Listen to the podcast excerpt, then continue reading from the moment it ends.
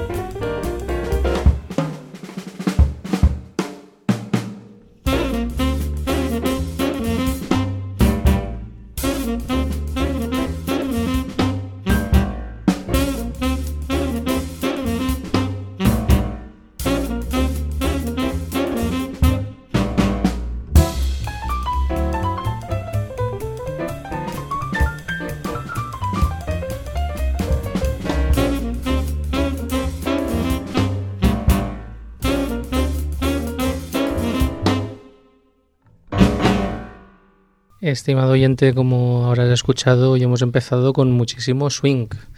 Bienvenido un día más a este tu programa de jazz en Radio UMH, Jazzteca Podcast.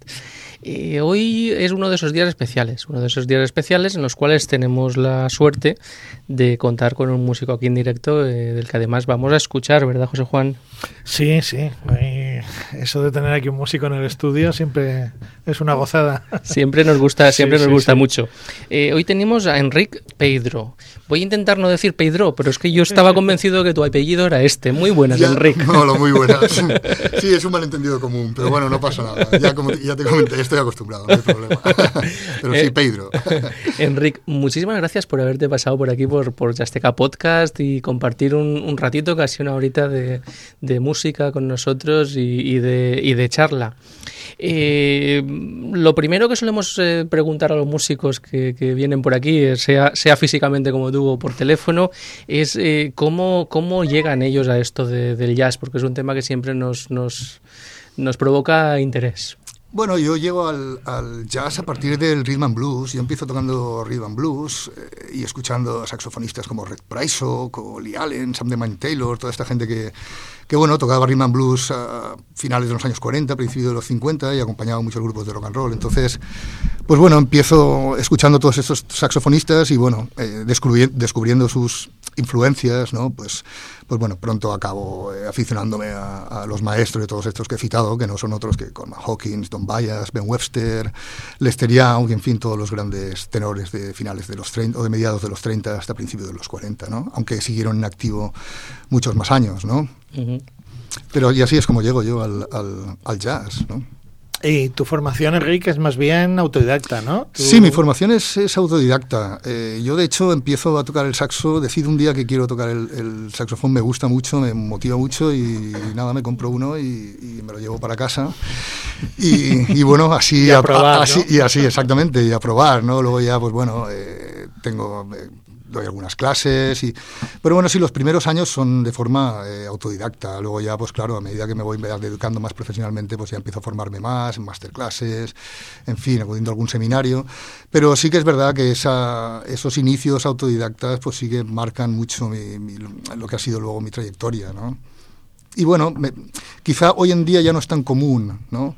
Ese aprendizaje autodidacta por la época en que vivimos, ¿no? Donde hay tanta información y tanta y, tanta nueva escuela, que todo esto es muy interesante, ¿no? Antes no era no era, bueno, antes hablo también hace 15, 16, 17 años, ¿no?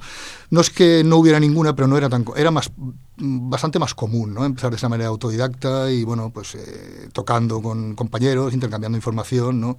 Y luego, pues bueno, ya el, que se ha dedicado, como es mi caso, pues ya te formas eh, ya más, pero, pero yo no empecé de una manera así ortodoxa, ¿no? Yendo a clases o formándome en una banda, que también es muy, muy común, sobre todo en esta zona, ¿no? Yo empecé un poco más, un poco más a lo bestia. La verdad es que qué gusto esto de te comprar un saxo y, empiezas, y empiezas a tocar. Bueno, bueno así, así, así, contado suena muy divertido, ¿no? Podríamos entrar en detalles, pero, pero bueno, fue un poco más duro que eso. Pero, pero sí que es verdad que, que, la manera de empezar, pues bueno, luego en cuanto ya das un, algunas clases y empiezas a tener un cierto dominio del instrumento que sea mínimo, pues bueno, yo en mi caso lo que sí que he trabajado muchísimo han sido pues la transcripción de solos y el, y el tocar con todos los discos imaginables y, habidos y por haber, ¿no? Es decir, pues un sistema que ha sido prácticamente común en todas las épocas y que ahora todavía yo creo que los músicos siguen usando mucho, aparte de que tengan una formación más eh, clásica o más ortodoxa que estén estudiando en una escuela de jazz, yo creo que ponerse un vinilo o tal y, tocar por encima, ¿no? Es, es un, algo que todo, el que todo músico tiene que, hacer, ¿no? Creo que es una disciplina muy interesante, aparte de la transcripción de solos, para asimilar lenguaje, etcétera, etcétera, ¿no? Eh, a veces lo que lo comentabas antes de, que hay muchas escuelas ahora mismo, eh, en algunos casos eh, leo comentarios como de gente que que dice que esto incluso puede llegar a ser malo porque tanta normalización en cuanto a la formación. ¿Te metemos en un berenjenal? Si no, no, para, no, no, al revés, que va. Eh, yo pienso que esa es una de las muchas discusiones estériles que se dan en el jazz, ¿no? Eh, pienso que es, me parece estupendo que ahora haya gente que tiene oportunidad de formarse eh, al nivel que se están formando. Me parece que están saliendo músicos extraordinarios, súper jóvenes aquí en la comunidad valenciana, fuera, y pienso que nunca el jazz ha tenido, la, ha tenido tan buena salud en España como ahora mismo. ¿no?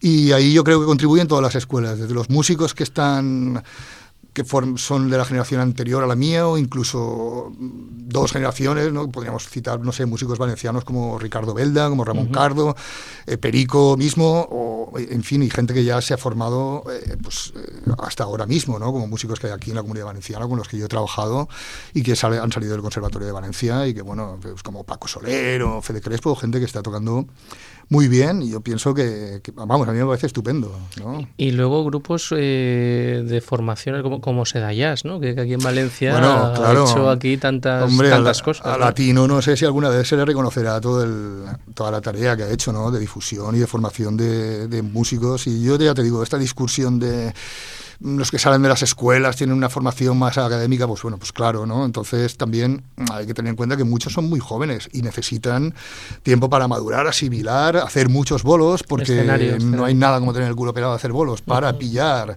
pues tal vez esa definición estilística que les falta. Sí que es verdad que tienen un lenguaje común, lo cual no es de extrañar, eh, porque pues, los patrones de educación que se siguen pues, son similares, pero luego yo estoy seguro que mucha de esa gente va a derivar en, en músicos con mucha personalidad, vamos, no me cabe la menor duda. O sea, yo pienso que, como tampoco pienso que sea un defecto o, una, o un hándicap tener una formación eh, que no es tan ortodoxa si luego la, complementas pues bueno con experiencia y, y, también formándote mm, a tu manera, como quieras, pero al fin y al cabo lo que se trata es de tocar bien y, y también de pasártelo bien tocando, ¿no? que es algo muy, muy importante, y hacérselo pasar bien a la gente. ¿no? Es decir, ser capaz de transmitir emociones al fin y al cabo. ¿no? Y yo creo que, que lo que está pasando con las escuelas me parece estupendo, vamos, me parece fabuloso. Muy bien, eh, como te vamos a tener aquí todo el programa, eh, vamos a ir aprovechando para ir escuchando música de algunos de, de tus últimos discos. Eh, concretamente, al principio del programa hemos escuchado el tema Bob Bob del, del disco Enrique Pedro Quartet, A Sunday Date. Sí. vamos a escuchar otro de los temas, These Foolish Things, y después hablamos un poco más de, de este disco, ¿de acuerdo? Vale, perfecto.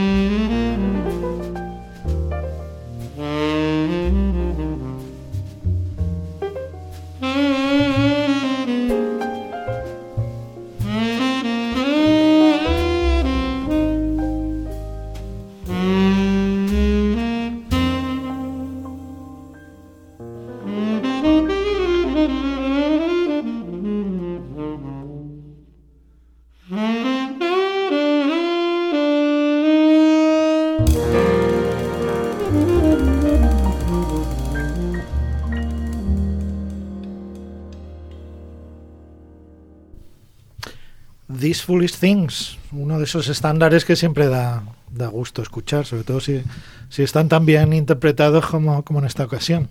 Muchas gracias.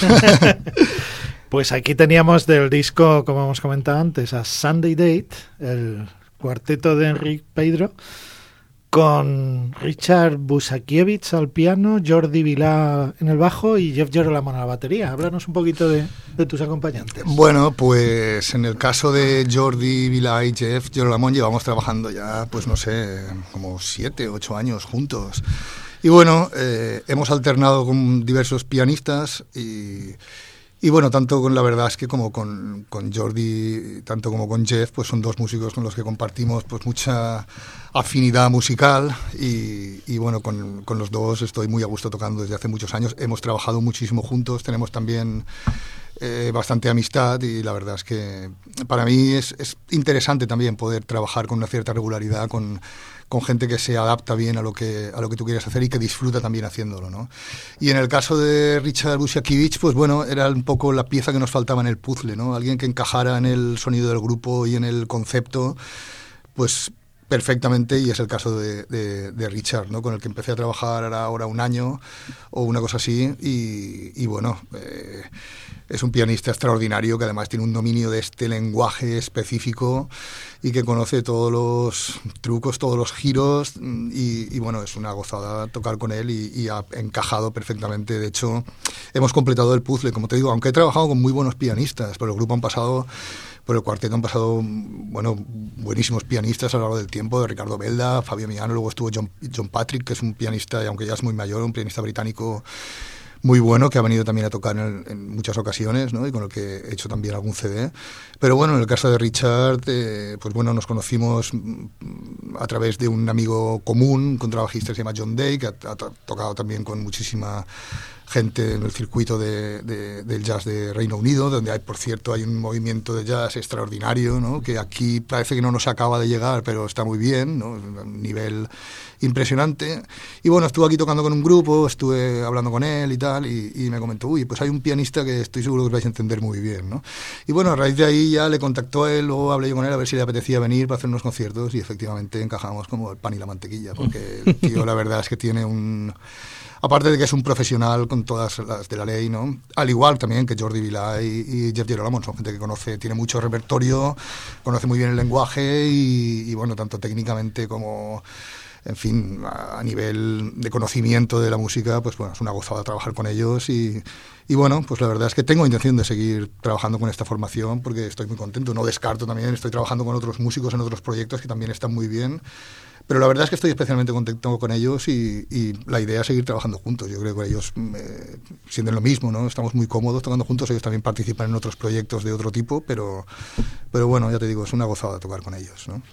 Eh, háblanos un poco para, para los que alguien que no haya escuchado este disco no sepa muy bien qué tipo de jazz eh, sueles interpretar, ¿cómo te definirías? Bueno, etiqueta al canto, ¿no? lo bueno, siento, los que nos dedicamos bueno, a esto somos así. Yo, eh, el tema de las etiquetas ya es bastante restrictivo siempre, ¿no? Uh -huh. eh, a mí la, la, etiqueta swing no me gusta mucho eh, para describir un estilo concreto, ¿no? Pienso que es muy, muy inconcreta y que no... Además ha sido, está bastante maltratada en los últimos años, ¿no? Yo swing entiendo por swing no tanto un estilo, ¿no? sino como una manera determinada de tocar, una pulsación. Para mí Hank Mobley tiene mucho swing, o Lester Bowie tiene mucho swing, ¿sabes? Uh -huh. Aparte de, de, bueno, de los maestros, si hablamos ya del, de lo que se suele encajar como swing, que es, que bueno, yo lo que entiendo como swing es pues eh, lo, un poco el, el principio de la era de las big bands o desde todo lo que hizo Benny Goodman desde el año 39 hasta el año 43, 44 que se publicitó el movimiento como como swing, ¿no? Pero yo pienso que lo que hago es jazz, si quieres, de un corte más clásico, está claro que no toco jazz vanguardista, ¿no? Pero bueno, yo intento expresarme en el lenguaje que siempre me ha gustado y en el que me siento cómodo y, y, bueno, está claro que no es una apuesta innovadora, pero yo creo que se puede ser, que no hace falta ser innovador para ser imaginativo, inventivo y que al fin y al cabo esto es como cocinar bien o cocinar mal, ¿sabes? O cocinar bueno o cocinar malo, ¿sabes? Da igual un poco, esto, se puede situar o se puede categorizar un poco más, pero al final lo que se trata es de hacerlo bien. Yo está claro que mis influencias pues son los que, lo que he dicho antes, ¿no? los tenores mm, clásicos a los que yo llego desde un principio, ¿no? porque como te digo, hacia finales de los 80 mm, conseguir discos no era tan fácil. Entonces yo creo que aquellos primeros discos que conseguí marcaron mucho lo que sería mi manera de tocar, que son discos de Paul Gonsalves o de Chuberry o de Benny Carter, que es uno de mis grandes ídolos, ¿no? aparte de Coleman Hawkins, Ben Webster y todo este, y también algunos de sus seguidores como Jimmy Forrest o Buddy Tate, eh, incluso Benny Golson, no sé, hay muchísimos, Gene Ammons, Eddie Locke Joe Davis, yo que sé, la lista es inacabable, ¿no? Pero bueno, yo sí, jazz clásico sería un poco, tampoco me acaba de convencer, yo lo dejaría en jazz y punto, pero, pero bueno, sí. Pero incluso a lo mejor ni, ni, lo llamamos jazz, porque, porque también lo del jazz... Bueno, a mí lo del jazz particularmente no me molesta, pero entiendo también que a gente que, que, que bueno, está en un parámetro a lo mejor un poco más vanguardista o tal, pues le pueda resultar un poco restrictivo. A mí la palabra jazz no me molesta especialmente y, bueno, me gusta más generalizar diciendo que toco jazz que entrar en, subcategorías, dijéramos, ¿no?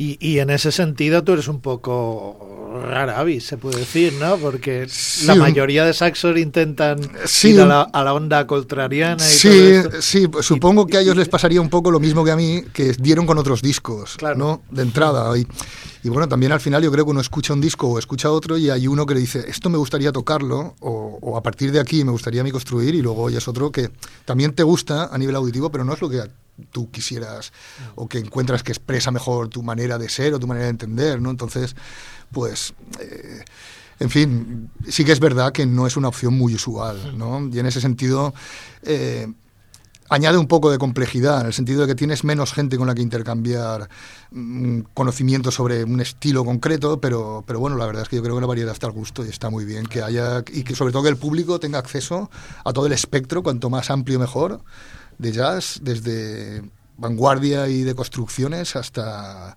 Dixieland, o mejor dicho, a la inversa, ¿no? Hasta siempre y cuando esté bien hecho, ¿no? Y, sobre todo sea desde un punto de vista creativo, que tiene que ser para mí la esencia del jazz, ¿no?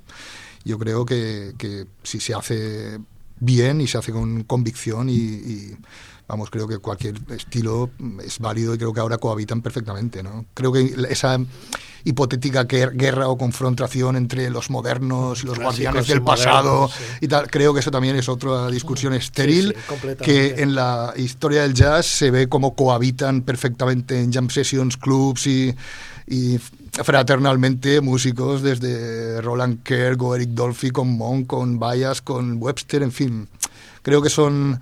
Eran, capaces de tocar juntos perfectamente. Perfectamente, claro. hombre, porque eso está claro, porque tenían muchos más puntos en común que divergencias, aunque a, veces al escucharlo parezca lo contrario, pero, pero no, yo creo que todo sale de la misma raíz y que y es una discusión también estéril que viene o por, por los medios o por las discográficas o por tal, pero creo que los músicos en realidad no, mm, no potencian esa, esa hipotética confrontación. ¿no?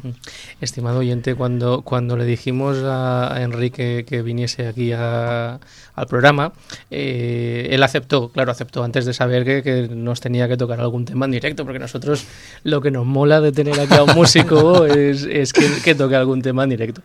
Eh, eh, esto es una tontería porque en el momento se lo dije, él encantado dijo que, que tocaría algo Claro, claro, no hay problema. Si yo con el saxo voy a todas partes, o sea que lo de saxo solo no deja de ser arriesgado, pero bueno, haremos una pequeña, una pequeña demostración. Muy bien, pues eh, ve a por, a, por, a por el apero y nos va a tocar eh, uno de los temas absolutamente delicioso que, que, tiene el jazz y que me, y que me encanta.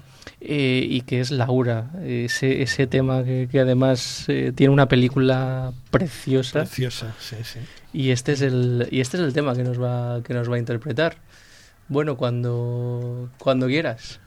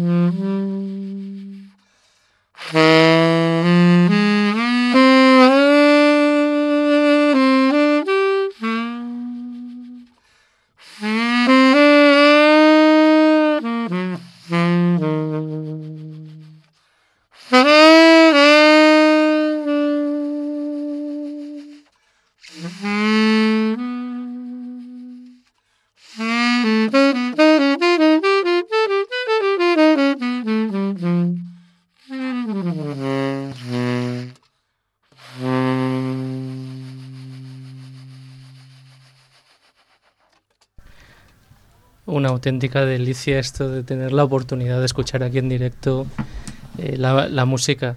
Eh, la verdad es que es, es como sentirte como que, que, vienen al, al, salón de tu casa a tocar, a tocar un músico. No, es que casi, casi.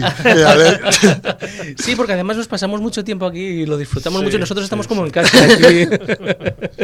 la verdad es que los disfrutamos, lo disfrutamos un montón. Muchísimas gracias por, por haber, traerte, traerte el saxo. La verdad es que un, un placer, como te digo.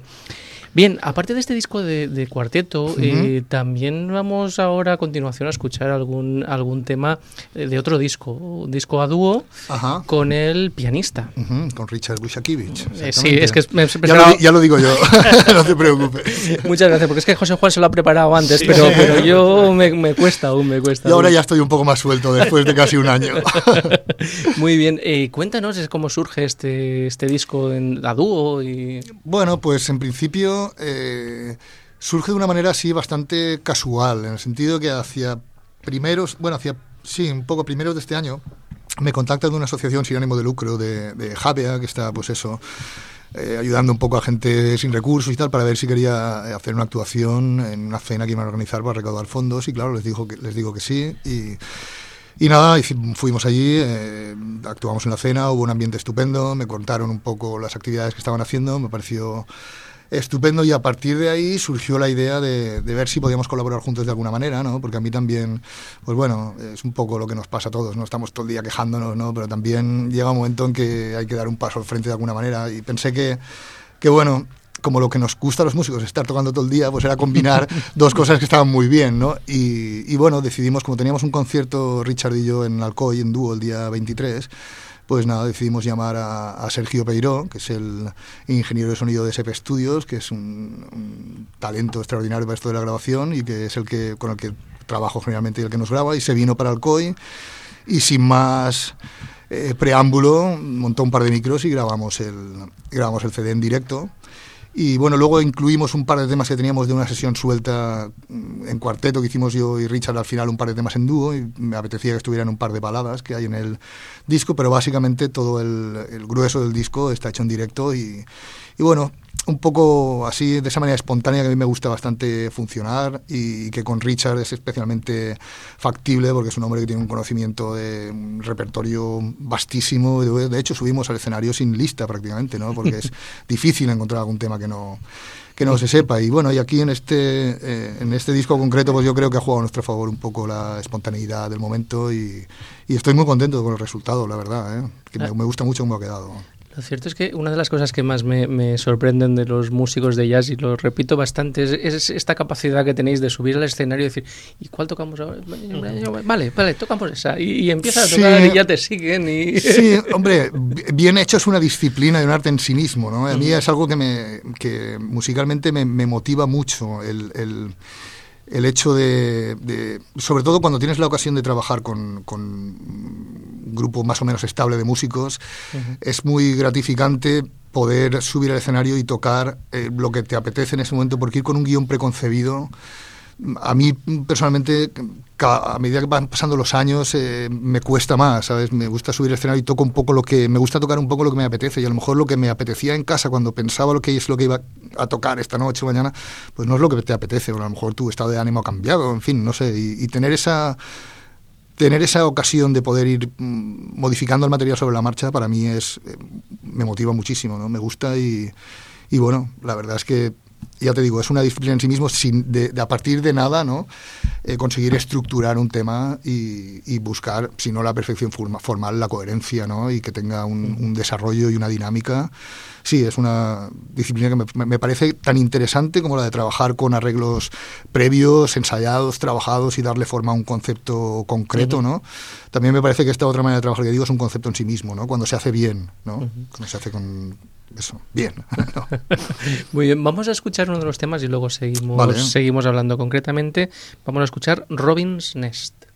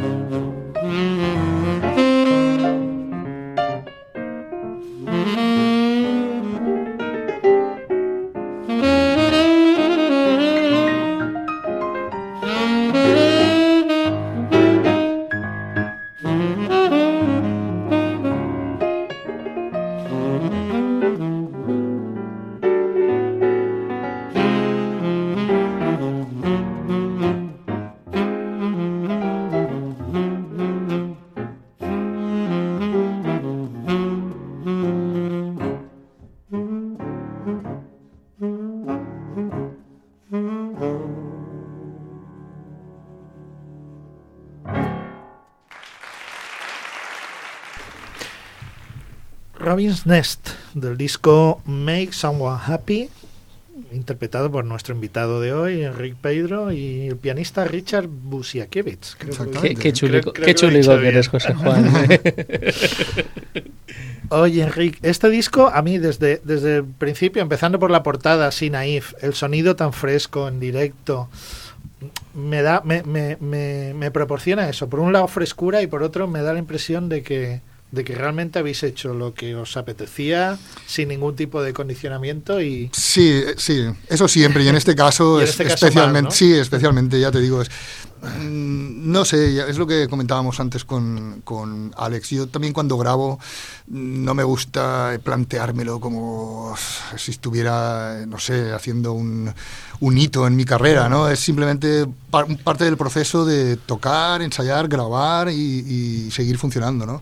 Y la verdad es que este disco me apetecía bastante hacer esto para la asociación. Richard accedió enseguida a, hacerlo y, bueno, el concierto también es, era en Alcoy, y yo soy de allí, mm. tenía muchos amigos y una familia, quiero decir, era todo en sí yo creo que ha influido para que... Sí, hacía todo un... Sí, un, todo, ¿no? Y estábamos todos muy a, muy a gusto, la sala sonaba muy bien, el piano también está muy bien y, y bueno, pues ya te digo, en una hora disco hecho y, y en dos días para fábrica y, y, así de rápido fue y la verdad es que estoy bastante contento con el resultado, ¿eh? porque porque me gusta, creo que refleja, es que tampoco no hay trampa ni cartón, ni en este ni en ninguno, o sea, no hay ediciones, no hay recordings, no hay nada, son dos tíos tocando o cuatro tíos tocando y nosotros no hacemos ni, ni postproducción prácticamente, ¿sabes? Ni, ni, ni mezcla, ni digitalización, ni masterización, ni... No es por no es por esnovismo ni por tampoco eh, hacerlo de la manera que se hacía vintage, ¿sabes? Como lo hacían antes y tal. Y, No, es simplemente una, pues porque pienso que es más natural así, ¿no? Y, que es, pues no sé, más efectivo, ¿no? También es perderse muchas veces en procesos que no, que no controlamos, ¿no? Como la mezcla y tal, y, al final acabas mareándote. Yo lo que quiero es que suene claro, que suene limpio, nítido, y, luego tocar lo mejor que podamos y ya está, y para adelante, ¿sabes? O sea que en ese sentido este disco es una, una muestra perfecta del modus operandi que llevamos, ¿sabes? Muy bien. Eh, pues yo quiero escuchar otro tema, si te parece, si te parece bien. Ese disco, Make One Happy, habíamos escogido, ¿te parece bien? Sí, sí, es, ya te digo, es uno de, los, de mis favoritos del, del, del CD. Muy bien, pues vamos a escucharlo.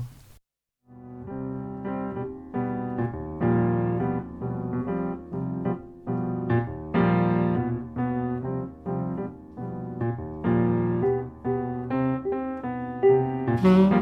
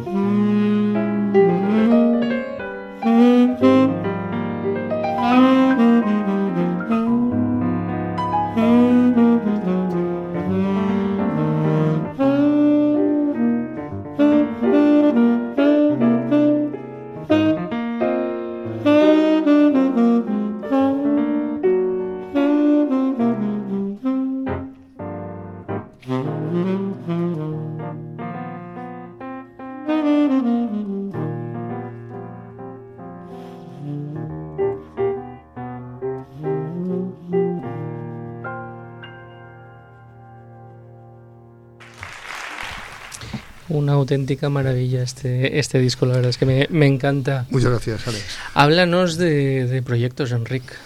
Pues proyectos tengo, aparte del cuarteto, con el que siempre estoy liado, pues bueno, ahora tengo varios proyectos interesantes. Vamos a acompañar ahora una cantante norteamericana que viene en, finales de abril, que se llama Silvia Howard, que va a venir para tres o cuatro conciertos y bueno, me apetece mucho porque es una cantante extraordinaria. Y luego también voy a estar en verano de gira con Diane Witherspoon, que es una otra cantante también que viene de Estados Unidos, también extraordinaria y, y, bueno, entre medias tengo muchas cosas. Estoy trabajando también con el trío de, de Jeff Girolamo, que estamos haciendo el, con el tributo a Krupa, con el que estuvimos ahí en las cigarreras, que también es un repertorio... Tuvimos la suerte de, de verlo sí, y nos lo Es un repertorio loco, loco perdido, bien. el repertorio, y además, pues, eh, pues bueno, Jeff es un músico extraordinario y también Sergio Alventosa, que es el que está al órgano también, es un músico estupendo. Aparte, y... aparte de un, un, un, ay, perdón, un batería muy, muy bueno, eh, es muy divertido, quiero decir, lo hace, bueno, claro, lo hace muy bien. Showman, el, el, el, el show lo monta muy un bien. entertainer nato, claro, claro.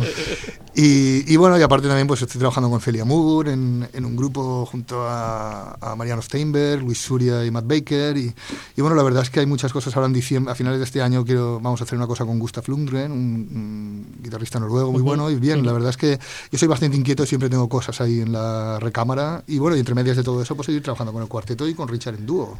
Uh -huh. Es un poco el, el y, plan. ¿Y tenéis eh, previsto presentar el, el, el, disco este de dúo? Sí, sí, vamos a, lo que pasa es que hemos tenido que retrasarlo un poco por, por problemas de combinación de agendas entre Richard y yo, pero al final lo vamos a hacer hacia septiembre, octubre, porque ahora en verano, como te digo, ya junio, julio vamos a estar con Diana, ahora en abril vamos a estar con, con Silvia Howard y lo teníamos un poco complicado para encontrar una semana que nos viniera bien a los dos y al final creo que lo vamos a hacer, no sé si la última semana de septiembre o la primera de octubre, vamos a estar liados con el dúo, que también es una cosa que me, me apetece muchísimo. Uh -huh. Me encanta tocar con Richard y aparte a nivel logístico es muy cómodo ir a tocar los dos, los dos claro. sin solamente el saxofón, so, solo con el saxo, solo con el saxo y el piano está allí y la verdad es que es muy gratificante a todos los niveles, o sea, muy bien. Muy bien, Enrique. Eh, decíamos ahora en la última canción que se te ha pasado rápido. A nosotros es lo, que nos pasa siempre. Porque, sí, porque ya sido visto y no visto. llegamos al, al, final del programa, como, como, como siempre. José Juan, muchísimas gracias por haber estado aquí. Nada, yo encantado y teniendo aquí un gran músico en directo, mucho más. Muchas gracias. Enrique, muchísimas gracias por haber venido aquí, por haberte traído el saxo y, y, por haber estado este rato con nosotros, que ha sido muy, muy agradable. Gracias a vosotros y que sigáis dándole difusión al jazz, que lo que necesitamos, como decíamos antes, es que sigáis y que cada vez haya más gente que, pueda exponerse a esta música y aficionarse por lo tanto. O sea, muchas gracias. Magnífico y nada, mantenernos informados de futuros proyectos y, y los iremos descuida. y los iremos contando. Y bueno, estimado oyente, soy Alex García y, y esto ha sido Jazzteca Podcast. Como digo siempre, disfruta del jazz con jazzteca.com.